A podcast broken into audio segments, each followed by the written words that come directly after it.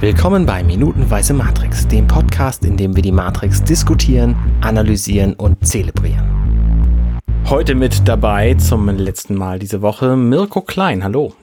Grüßt euch. Außerdem dabei der Hoaxmaster Alexander Waschkau, hallo. Einen wunderschönen guten Tag und Hände hoch, bald ist Wochenende oder so. Und Bastian Schlingel-Wölfle, hallo. Schönen guten Tag. Und auch zum letzten Mal diese Woche dabei ist Code Naga, Arne Ruddert oder Arne Code Naga Ruddert, je nachdem, wie man es halten möchte. Grüß dich. Hallo, guten Morgen. Hoch die Hände, Wochenende hätte es geheißen. ja, Müssen, ich ne? wollte dich jetzt nicht korrigieren. Ja, ich habe es aber gerade selber gemerkt. Voll verkackt. Naja, egal. Wir haben heute die Minute, wo der Abspann beginnt. Ja. Minute 130. Sag mal, macht ihr eigentlich dann noch mehr Folgen, den ganzen Abspann lang? Na, hör mal. Das ist eine Frage, die die Hörer uns auch regelmäßig stellen. Schön, dass du das fragst. Ja, es wird noch Folgen von Minutenweise Matrix geben, weil wir von Minute 1 bis zur letzten Minute Filme Ihr sprechen zieht es werden. echt durch. Das ist sehr beeindruckend, Leute. Okay. Also nicht Ja. nur das, weil nächsten Montag ist ja auch quasi der 20. Jahrestag von Matrix. So. Das müssen wir doch durchziehen hier. Ja, Hut ab. Ja, Von langer Hand geplant alles. Ja, ja. raus, feiert den. Das machen bestimmt tausend andere auch. Genau. Wir sind aber jetzt gerade noch nicht im Abspann, sondern wir sehen noch Neo vor der Telefonzelle stehen. Genau. Mhm. Und ich meine, also gut aussehend haben wir ja gerade schon gesagt, aber in dem Offbeat der Musik quasi setzt er sich die Sonnenbrille auf die Nase und er hat diese supergeile Sonnenbrille auf und die Musik schwebt und man denkt, was hat er denn jetzt eigentlich vor? Und das ist einfach, weiß nicht, ich kann, ich kann ja gar nicht sagen, warum ich das cool finde. Ich finde diese ganze Sequenz einfach nur cool. Er guckt halt auch so ein bisschen nach links und rechts vorher, um sich nochmal so umzugucken. Dann hält er diese wahnsinnig geile Ray-Ban Sonnenbrille, die damals, glaube ich, jeder haben wollte. Ja. Ich war jedenfalls einer davon. Ähm, hält er nochmal drei Sekunden lang in die Kamera. Und man weiß immer noch nicht, was er vorhat. Dann guckt er nach oben. ja, stopp, davor lächelt er ein Es bisschen. zuckt, es So, zuckt. Stimmt, es ja. ein bisschen so, haha, ihr Pimmel, euch zeige ich es jetzt. Also das letzte Wort hat er sich wahrscheinlich nicht gedacht, aber Jetzt. genau. Mhm. Und dann guckt er nach oben und die Kamera fährt so, so stufenweise raus und wir sehen, dass er in einer Großstadt steht und wir wissen tatsächlich, wo es ist. Es ist nämlich 27 Hunter Street in Sydney. Ja. Und Das habt ihr recherchiert. ja, Unglaublich. Okay, ja. Das gibt's also wirklich und es ist Sydney so und äh, Sydney ist eine Großstadt und blö, was ist denn jetzt los? Das kann ja wohl nicht angehen. Er fliegt. Das ist schon ziemlich cool. Wobei man sagen muss, ganz bisschen sieht sein Mantel in dieser Sequenz aus wie in der alten Serie Der kleine Vampir. Wenn die einer gesehen hat. Also, ab- aber gut, äh, wo- wollen wir nicht rummerkeln, weil man sieht ja eigentlich nur ein paar Frames lang. Ja, aber er fliegt, tatsächlich. Und das ist ja genau das, was er den, was er den Maschinen angekündigt hat, ne? Eine Welt, in der alles geht, in der es keine Grenzen gibt. Und wie, wie kann man es Genau. am besten visualisieren, wenn einer gegen jegliche Gesetze der Physik verstößt und einfach anfängt zu fliegen? Ja. Ist schon, schon auch cool. Kleines Detail am Rande, weil wir vorhin die Sonnenbrille erwähnt haben. Ich finde, dass äh, zu den Sonnenbrillen zwei Sachen. Das eine ist, dass man an den Sonnenbrillen sehr schön sehen kann, dass, äh, dass der Film halt 90er Jahre irgendwie ist, weil da, da waren gerade diese randlosen, eher schmalen Brillen cool. So und, und Mhm. heute, heute sind wieder irgendwie hornige Brillen, die schön groß sind und irgendwie möglichst äh, auch noch die Augenbrauen mit abdecken, so ungefähr. Die sind irgendwie in, genau, damals war es eben so klein wie möglich und auch am besten gar kein Rand. Ja, So. heute ist es mehr wieder so Puck, die, die Klofliege-Brille, die angesagt sind. Ja, ja. Und wenn ihr das jetzt in 20 Jahren hört, diesen Podcast, dann sind wir wahrscheinlich wieder bei kleinen Sonnenbrillen. Sind wieder da angekommen, Ja. genau, richtig, ja. Sonnenbrillen, Kontaktlinsen sind dann in. Und das zweite, was mir zu den Sonnenbrillen eingefallen ist, ist das so auch so eine Bemerkung, die, also sowohl die, die Erlösten wie auch die Agenten tragen ja Sonnenbrillen. Und ich glaube, sie haben das tatsächlich ziemlich konsequent durchgehalten, dass die Agenten immer eckige Sonnenbrillen haben und die Erlösten äh, haben runde. Mhm. Ich kann das jetzt nicht näher ausdeuten, aber es ist eine Beobachtung. Also ähm, das, das scheint irgendwie so das jeweilige Markenzeichen zu sein. Mhm. Ja. Was hier noch so auffällt, mag unabhängig von Sonnenbrillen, wir sehen ja, äh, du sagtest vorhin schon, die Kamera zoomt so schrittweise raus. Und äh, da hätte man sich vielleicht nochmal zwei Minuten hinsetzen sollen. Also zugegeben ist jetzt hier Meckern auf sehr hohem Niveau. Ab dem, also wir haben Close-up Gesicht, dann sehen wir Neo neben der Telefonzelle von oben. Wir sehen Neo von der Tele neben der Telefonzelle noch weiter oben und zack ist die Telefonzelle weg. Ja. Und wir sehen unten einen Bus reinfahren, wir zoomen weiter weg und der Bus ist plötzlich auch weg. Klar, verstehe ich, das ist äh, ein Helikoptershot gewesen, der von da oben gemacht wurde und da war halt der Bus nicht mehr. Also die, wenigstens die Telefonzelle hätte man da recht billig reinmachen können und plötzlich sind halt auch mega viele Leute einfach verschwunden. Mhm. Aber gut, da wie gesagt, meckern auf hohem Niveau, weil es sind halt jedes Mal, weiß ich nicht wie viele Frames, aber sehr, sehr wenige. Hm. Ja, ja. Und du- bist natürlich da mit dem Auge jetzt gerade mü- müde äh, zu verstehen, was da gerade passiert Ja, ist. ja, genau. Also deswegen, ne, du hast ja nicht den Fokus auf die äh, Ecke, auf der er eigentlich stehen würde. Also insofern, ja. Ähm, wo wir nochmal auf die alte Frage CGI oder echt zurückkommen müssen. Warum hat Neo so einen ähm, Hitzeflimmer um sich drumrum? Ich verstehe das nicht.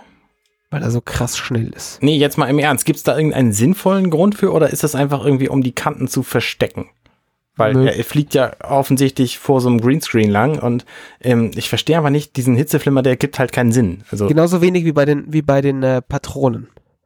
Ja, okay, ja ich glaube, ja. das ist Visualisierung der Luft, weil es so schnell ist, würde ich jetzt auch behaupten. Ich, ich hätte gedacht, dass es nochmal eine Visualisierung äh, dessen ist, dass er eben, dass er die Matrix stört und, äh, und kontrolliert. Also so wie er irgendwie auch um ihn herum die Wände beim Ein- und Ausatmen da in, in dem Gang gewackelt haben. Mhm, okay, ja, wackelt ja. hier um ihn herum irgendwie die Matrix, weil er fliegt. Also er Ja, ist irgendwie ja. so der Fehler im System und das, das hat eben um ihn herum so kleine Störungen, so auch visueller Form. So hätte ich das jetzt gedeutet. Gefällt mir sehr gut die Erklärung, die Ja, kaufe ich ja. und werde sie zunehmend als meine verkaufen. Ja. Äh, Deutung übrigens, man könnte natürlich auch die, die heranschreitende Technik, äh, die Telefonzelle ist einfach verschwunden, weil er braucht einfach mehrere Jahrzehnte, um da wegzufliegen. Ich wette, da steht inzwischen auch keine mehr. Ja, stimmt, da sitzt inzwischen sitzt da ein Penner. Sehr gut. Genau, und er fliegt in die Kamera rein, der Bildschirm wird schwarz. Ähm, das Lied bäumt sich nochmal auf. Genau, bevor wir jetzt auf den Abspann eingehen, vielleicht, äh, Mirko, an dich die Frage, auch heute noch guckenswert, 20 Jahre nach Absolut. Premiere? Unbedingt. Also ich, ähm, ich warte förmlich darauf. Ich möchte, ich möchte unbedingt noch mal ähm, das, äh, also ich habe in, äh, in meiner Fahramtstätigkeit jetzt schon ähm, zweimal mit Jugendlichen so eine Filmfreizeit gemacht und äh, ich habe äh, eine ganze Schublade voll mit Konzepten für Filmfreizeiten, die werde ich wahrscheinlich nie im Leben alle durchziehen können. Aber ich möchte unbedingt irgendwann noch mal die Matrix-Trilogie ähm, an einem Wochenende mit lauter Menschen, die daran interessiert sind, gucken. Ähm, ich finde, dass man die diese drei Teile sehr schön überschreiben kann mit die Geburt, das Leben und der Tod. Und das ist so, so schön, das Leben umspannend und alles umfassend. Ähm, ja, und ähm, ja, lohnt sich nach wie vor zu gucken und finde ich, ist ein absolutes Meisterwerk. Schönes Fazit. Zu dem Fliegen muss ich aber unbedingt auch noch was sagen. Ja. Ähm, denn Steigt er jetzt auf? Also genau, richtig. Das ist ja, also wenn wir jetzt vorher zu Beginn der Woche über die Auferstehung gesprochen haben, Ja. Dann ist das hier jetzt konsequenterweise natürlich die Himmelfahrt. Ne? Ja. Ja. Also das ist ja das, was äh, was noch gefehlt hat in der äh, in der Ikonografie ähm, und in den ganzen Christusparallelen, die hier so ähm, auf auftauchen. Ähm, ja, gehört das dann eben einfach auch noch irgendwie mit dazu. So. Das wird dazu führen, dass es dann also immer am 18. September in der Welt der Matrix den Feiertag Neo Himmelfahrt äh, geben wird. Genau, richtig. Weil wir haben ja gesehen, dass genau da das Tracing-Programm ja lief. Äh, Ja. Gestern haben wir ja darüber gesprochen. Ja. Also insofern 18. September Feiertag in der Matrix. Weil da haben sie ihn alle fliegen sehen. genau. Da haben sie ihn aufsteigen sehen. Schon sehr cool. Schon sehr, sehr cool. Ja, wir, wir ziehen ein Fazit nächste Woche nochmal so ganz ausführlich, oder? Nicht in der nächsten Woche tatsächlich, sondern wir machen eine kurze Pause, aber dann haben wir noch die Abspannminuten mit einigen ganz tollen Gästen. Freut euch schon mal drauf. Es gibt noch ein bisschen mehr Content irgendwann. Vielleicht ganz kurz, also äh, bei der Musik dann quasi, also Blender auf schwarz, du hast schon gesagt, die Musik bäumt sich auf Mhm. und dann ja auch nochmal stimmlich der Ruf Come on. Ja. Mhm. Schön. Und ähm, wir wissen jetzt ja auch gar nicht, also damals war es ja tatsächlich so, als der Film äh, endete, war uns nicht bewusst, dass es Fortsetzung geben wird. Also äh, so es, es, eine Zeit, in der auch mal Filme ein, ein Film waren. Mhm. Haben wir fast Richtig. vergessen. Es gibt Ja, das stimmt. diese Franchise-Gedanken, die man ja heute immer haben muss, wenn man Filme macht. Und das war ja so schön. Also das eine war, dass der Film dich inhaltlich geflasht hast, dass du darüber nachgedacht hast, Frage nach Realität, Erkenntnistheorie, all das, was wir berührt haben, religiöse Gedanken, wenn man denn dem zugeneigt war. Und du saßt da, der Abspann kam und in, in deinem Kopf waren jetzt tausende von Ideen selber. Wie geht diese Geschichte Hm. weiter? Und das fand ich auch so unglaublich reizvoll, dass du dich nach dem Film einfach auch damit beschäftigen wolltest, was, wie, wie geht denn jetzt die Story weiter? Für dich. Ich finde, dass der Film eigentlich auch so, so die eigene Realität sehr viel in Frage gestellt hat. Also das ist irgendwie so das, was er mit mir, glaube ich, ganz am Anfang gemacht hat. So dieses, diese Frage von, ähm, ist das irgendwie eigentlich echt um mich herum und woher weiß ich das eigentlich? Also das sind so, Mhm. so diese, die, sag ich mal so, dieses Des, Descartes, dieser Descartesche Zweifel, den der, den der Film irgendwie in einem weckt. Das, äh, das war so mein, mein Erleben, glaube ich, nachdem ich ihn das erste Mal gesehen hatte. Ja. Also so die Frage, was, was ist eigentlich wirklich echt und woher weiß ich, dass das echt ist? Und ja, das, das finde ich eigentlich auch ja ziemlich spannend, dass er das so, dass so ein Film, der, der ja wirklich, also von seiner ganzen Machart, äh, der ist super Action geladen. Es ist ein Sci-Fi-Action-Film, wenn man so will, und trotzdem transportiert er unglaublich viel tiefe Gedanken. Ja. Mhm. Ja. Mhm. Nicht als einziger Film. Gibt ja auch andere Filme, die ähnliche, Nein, äh, natürlich. ähnliche Topos oder Topi haben, aber trotzdem Topoi. Äh, Topoi sagt man da. Also ich sag mal so, was Matrix tatsächlich schafft, ist, dass er sich, also sag ich mal, wenn ich auf die Trilogie gucke, und da können wir vielleicht auch jetzt gleich nochmal drüber sprechen, aber ähm, es gibt ja schon in diesem ersten Film mehrere Andeutungen darauf hin, dass es eine Fortsetzung geben könnte. Mhm. Ähm, beziehungsweise es gibt auch ganz gelungene Verknüpfungen mit den, äh, mit den folgenden Teilen, von denen ich dann denke, das kann eigentlich kaum sein, dass die das nicht zumindest schon so irgendwie im Hinterkopf gehabt haben, Ja, dass sie das so ja. weitermachen können, weil dafür ist es zu konsequent äh, durchgezogen. Aber also bis hin dazu, dass eben Neo hier am Ende sagt, ich sage euch, wie alles beginnen wird. Ja. Ähm, das klingt ja eigentlich schon danach, als sei das nur der erste Teil eines Mehrteilers. Ja. Wenn alles so beginnt am Ende.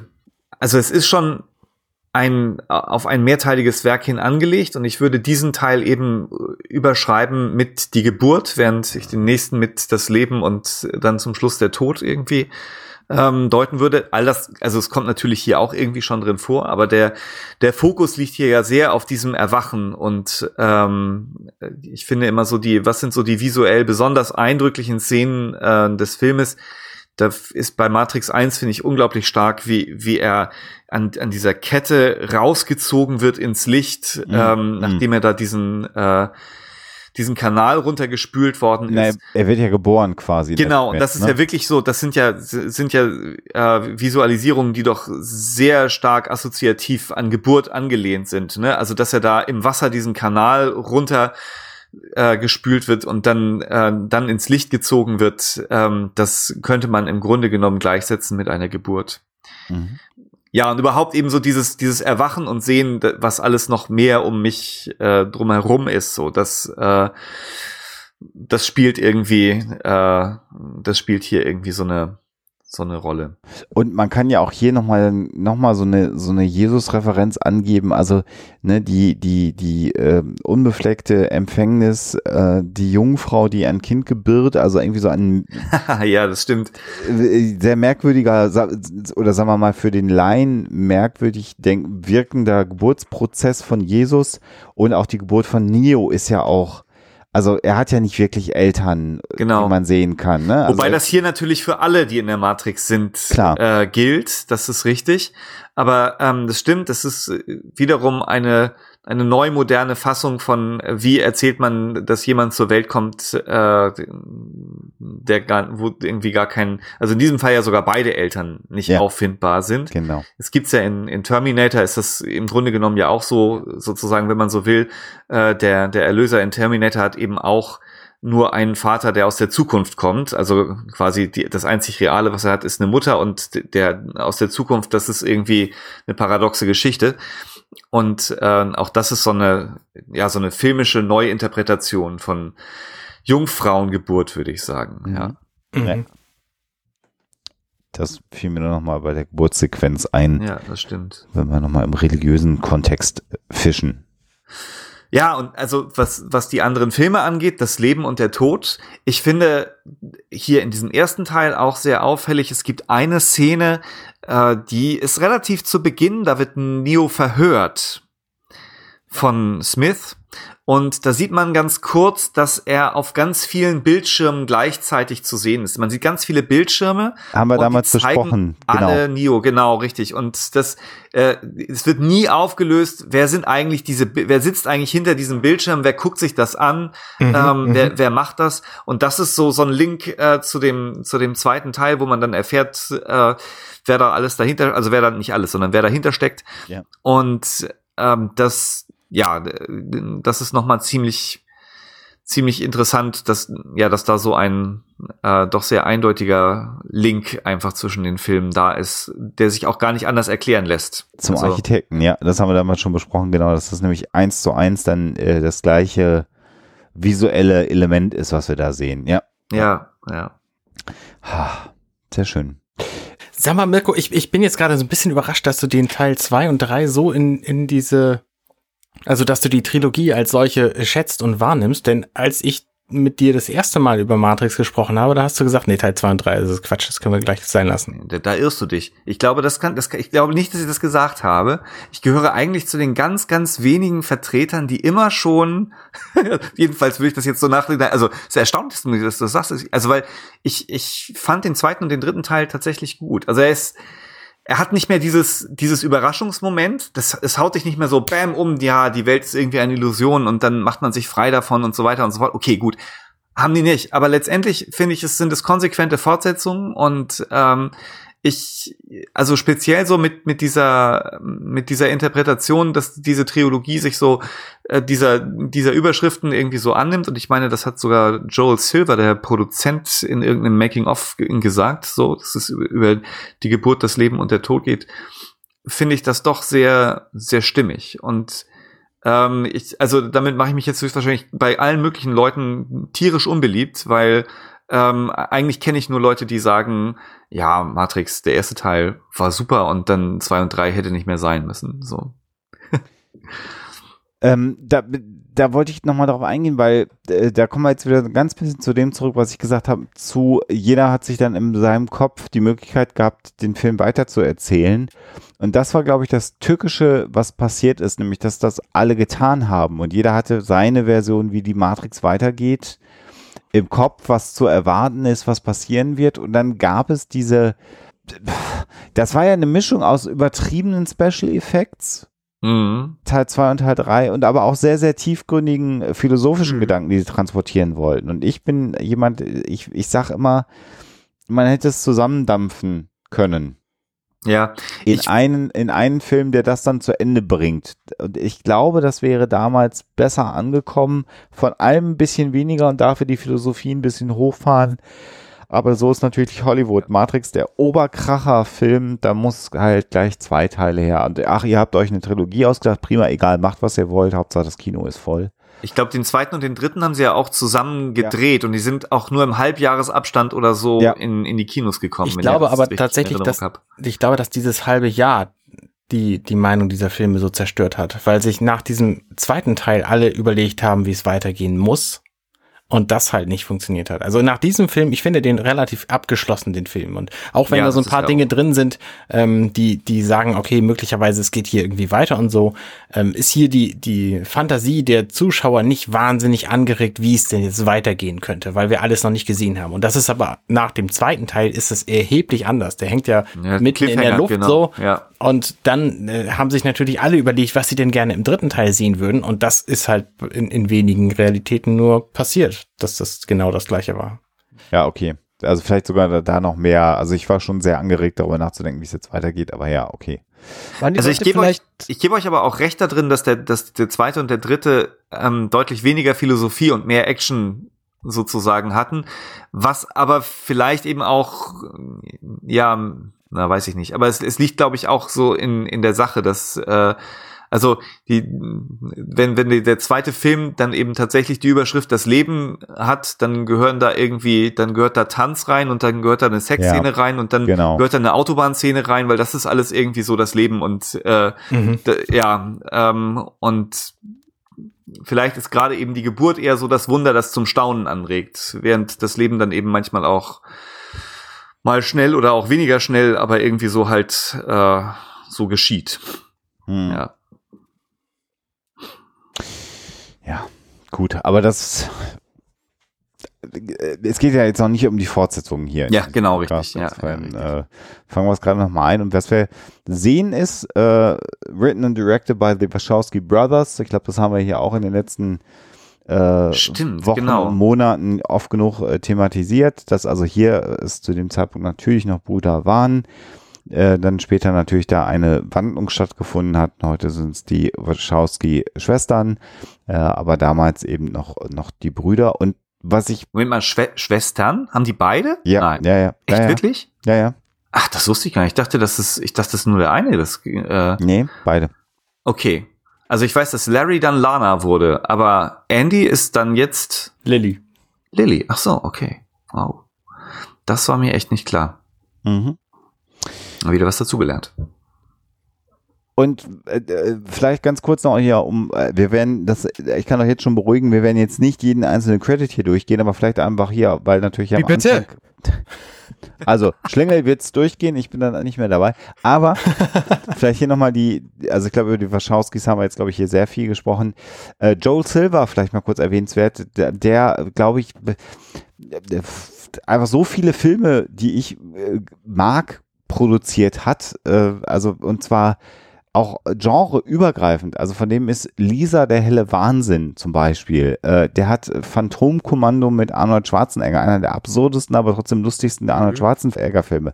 Predator, Lethal Weapon hat er produziert, äh, Stirb langsam hat er produziert und zwar Teil 1, Teil 2, äh, genauso wie bei Lethal Weapon, äh, Teil 1, 2 und 3 sehe ich hier gerade, ich rolle hier das jetzt gerade durch. Also der hat einfach unfassbar viele sehr, sehr erfolgreiche Filme, gerade auch in den 90er Jahren äh, produziert und da einfach ein unfassbar gutes Händchen für gehabt und war ja auch jemand, der ähm, den Wachowski sehr viel Vertrauen entgegengebracht hat. Mhm. Der, er, er war ja einer der Fürsprecher, der dann gesagt hat, nee, lass die das mal machen. Ähm, und ähm, also ich denke, dass man Joe Silver sicherlich äh, einen großen Orden an die Brust heften muss dafür, dass dieser Film überhaupt gemacht werden konnte. Ja. Auf jeden Fall. In dem Making of habe ich mitbekommen, dass ich äh, gesehen habe, ähm, dass er jüdischer Herkunft ist. Ich weiß nicht, ob er praktizierender Jude ist, wahrscheinlich eher nicht, aber auf jeden Fall hat er, also das fand ich auch sehr spannend, dass er eben gesagt hat, ja, es gibt ganz viele Christen, die haben da irgendwie so ihre Motive drin gefunden. Es gibt aber auch im asiatischen Bereich, wo der Film ja eben auch gerade wegen seiner Manga-Ästhetik und so, ähm, also Anime-Ästhetik ähm, sehr erfolgreich gewesen ist, dass es eben im asiatischen Bereich Menschen gibt, die darin viel wieder entdecken ähm, aus dem Buddhismus. Und er wiederum hat gesagt, ja, für mich ist es eigentlich ein sehr jüdischer Film. Und das stimmt natürlich auch in gewisser Weise. Und das zeigt noch einmal auch wieder, dass Matrix eben so diesen Versuch ziemlich erfolgreich unternommen hat, so etwas wie ein moderner Mythos zu sein und eben so, Mhm. ähm, sag ich mal, verschiedene Weltvorstellungen irgendwie zusammenzuführen und äh, so ein bisschen zu harmonisieren und allem irgendwie sowas Wahres abzugewinnen. Und äh, klar, also so Motive wie Zion und Nebukadnezar, ähm, die sind natürlich irgendwie auch biblisch, weil Altes Testament ist nun mal auch ein Teil der Bibel, ähm, aber sprechen natürlich auch eben einen bedeutenden Teil der jüdischen Tradition an. Mhm. Interessant. Guter Input, habe ich so jetzt gar nicht auf dem Schirm, aber ja. Ja, also es gibt das biblische Motiv der Völkerwallfahrt zum Zion, also das Ne, ja, ja, also am Ende das, aller Tage äh, die, die Menschen irgendwie alle äh, nach Jerusalem kommen und auf dem Zionsberg äh, dann den einen Gott verehren werden. Und tatsächlich ist das in diesem Film so umgesetzt, dass eben Zion die eine letzte Stadt ist, wo Menschen aller Ja. Völker und Rassen irgendwie zusammenkommen. So, ja. also das war mir jetzt gar nicht so fremd, aber die Tatsache, dass er selber Jude ist und dann sozusagen sagt, der hat auch sehr viel äh, an, an Symbolik, mit denen äh, die, die jüdische Glaubensgemeinschaft was anfangen kann. Das meinte ich jetzt Ja. als interessant. Also Ich meine, dass er das, also ist jetzt auch schon lange her, dass ich das Making-of gesehen habe, aber das habe ich mir gemerkt, dass er diesen Satz irgendwo gebracht hat. Ich weiß leider nicht mehr, wo und in welchem Making-of. Hm. Ja. Wahrscheinlich zum dritten Teil, weil ich glaube, dass er das, dass das so eine abschließende Besprechung des ganzen, der ganzen Trilogie war. Dann äh, Barry M. Osborne, für mich eigentlich immer verbunden äh, mehr mit Herr der Ringe als mit Matrix, lustigerweise. Hat mich irgendwie, weiß nicht, ich habe den immer mit Herr der Ringe verbunden und dann hinterher, als wir uns damit beschäftigt haben, damit, dass äh, Matrix äh, auch quasi die Produktion vor Herr der Ringe war, an der er beteiligt war. Das fand ich irgendwie auch nochmal ganz interessant für all diejenigen, die das interessiert. Klar, die Wachowski haben noch produziert. Und dann wollte ich noch ganz kurz ein paar Sachen zu Bill Pope sagen, der die Kamera gemacht hat, weil der einfach auch unfassbar viel tolles Zeug gemacht hat. Und was mich zum Beispiel als Fan so ein bisschen berührt, ist, dass von ihm das Musikvideo zu One von Metallica zum Beispiel ist. Der hat nämlich als wie viele Regisseure angefangen äh, mit Musikvideos äh, tatsächlich. Und äh, hat dann irgendwann angefangen ähm, ähm, bei Kinofilmen äh, Kamera zu machen. Habe ich Regie gesagt? Kamera. Ja, Man weiß nicht, ich fasel hier vor mich. Also du meintest, du redest von Kamera die ganze Zeit. Ich rede jetzt von Kamera, auf jeden Fall. Also Ja. Kam Kamera bei äh, ähm, Metallica's One, äh, bei anderen Peter Gabriel zwei Videos, allerdings nicht die ganz eindrucksvoll visuellen Videos, ähm, muss man sagen. Und dann nach Matrix durchaus Spider-Man 2 und 3, ähm, also von der ersten Spider-Man-Trilogie, die ja auch recht erfolgreich äh, damals lief im Kino. Und so eine der letzten Sachen, offensichtlich gibt es 2019 eine neue Verfilmung von Charlie's Angels schon wieder. Ach du lieber Himmel. Okay. War mir auch noch nicht bekannt. Sehe ich Mhm. jetzt hier gerade. Okay. Da stehen auch wahnsinnig ähm, berühmte Leute drin in diesem Abspann. Also Bruce Berman zum Beispiel, der auch als Producer genannt wird. Für den war das damals der dritte Film. Ja. Der hat, ich bin hier gerade bei IMDb, der hat seither bestimmt 60 Filme gemacht. Ja. Also unter anderem Mad Max und Sherlock Holmes und Ready Player One und was weiß ich was. Momentan dreht er gerade irgendwie Sherlock Holmes 3 und Joker und es ist echt Wahnsinn. Also für den war das offensichtlich auch ein, ein sehr erfolgreicher Film. Das hat, äh, glaube ich, äh, auch ein Stück weit Filmproduktionen äh, in, in, in, in den, auf den fünften Kontinent, glaube ich, gelegt. Glaube ich noch viel mehr als, als vieles andere, weil man plötzlich gesehen hat, man kann in Australien oder dann später ja auch Neuseeland nochmal durch äh, Herr der Ringe ähm, in Anführungsstrichen sehr günstig, sehr gute Filme produzieren Mhm. Handwerklich sehr, sehr gut. Ähm, äh, was ja damit zusammenhängt, dass die Unions in den Vereinigten Staaten inzwischen Hollywood einfach auch sehr teuer, äh, also wirklich sehr engmaschig vorgeben, wie viel Geld Menschen verdienen müssen. Und da war Australien offensichtlich noch ein bisschen günstiger. Und man hat natürlich Interesse daran, Filmindustrie zu, äh, ins Land zu holen, um Arbeitsplätze zu, äh, zu sichern. Und Filmindustrie ist natürlich auch ähm, Garant für Arbeitsplätze. Und zum Zweiten, so wird ja Joe Silver auch zitiert und man, er sagt das ja auch, war es ein Kunstgriff, äh, um sicherzustellen, dass Warner Brothers nicht ständig auf dem Set rumgehangen hat mit irgendwelchen Executives und reingeredet hat. Weil die waren halt auf der anderen Seite der Erde und das hat verhindert, dass ständig direkt Einfluss genommen äh, wurde in, in, in den Film und äh, dass die beiden äh, Geschwister ähm, frei arbeiten konnten. Und dann gibt es ja noch die Anekdote, das müsste ich eigentlich nochmal verifizieren, dass das Ursprungsbudget eigentlich genau für die Anfangssequenz des Films gereicht hat. Und sie, also ich glaube, die wollten ihnen 19 Millionen Dollar oder irgendwas zahlen. Und das haben sie halt komplett verballert für die erste Sequenz mit der hüpfenden Trinity und so. Und dann haben sie das Ding gezeigt, dann waren die schwer beeindruckt und haben gesagt, wir brauchen aber eigentlich mehr Geld, also das Geld, was wir eigentlich verlangt haben. Und dann waren sie bereit, das zu bezahlen. Wenn das wahr ist, dann waren sie jedenfalls sehr mutig. Mhm. Ja. Das wäre das wär mein Pulver für heute. ja, ich hab das irgendwann schon mal lang verschossen. Habt ihr sicher Ja. nicht gemerkt. Die Leute müssen auch irgendwann mal ins Wochenende kommen, glaube ich. Denke ich auch. Ja. So. Ja, genau. Mirko, wenn, du hast jetzt noch eine Gelegenheit, was zu sagen, wenn du, wenn du noch was Ja, äh, danke, dass ich hier ähm, dabei sein durfte. Das äh, hat mir ganz viel Freude gemacht. Ich ähm, ja, ich mag den Film nach wie vor und äh, jetzt wieder noch ein Stückchen mehr und freue mich darauf, wenn ich ihn das nächste Mal gucke und die anderen Teile natürlich auch.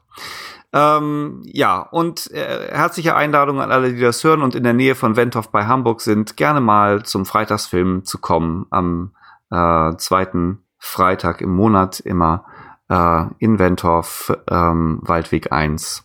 Ähm, da gucken wir Filme und reden auch drüber. Super. Sehr gut. Danke für den Werbeblock. Ja, Sehr gern. vielen Dank, dass du dabei warst. War, war mir ein Fest. Mir Super. auch. Ja, bitte gern. Na denn. Schönes Wochenende euch da draußen.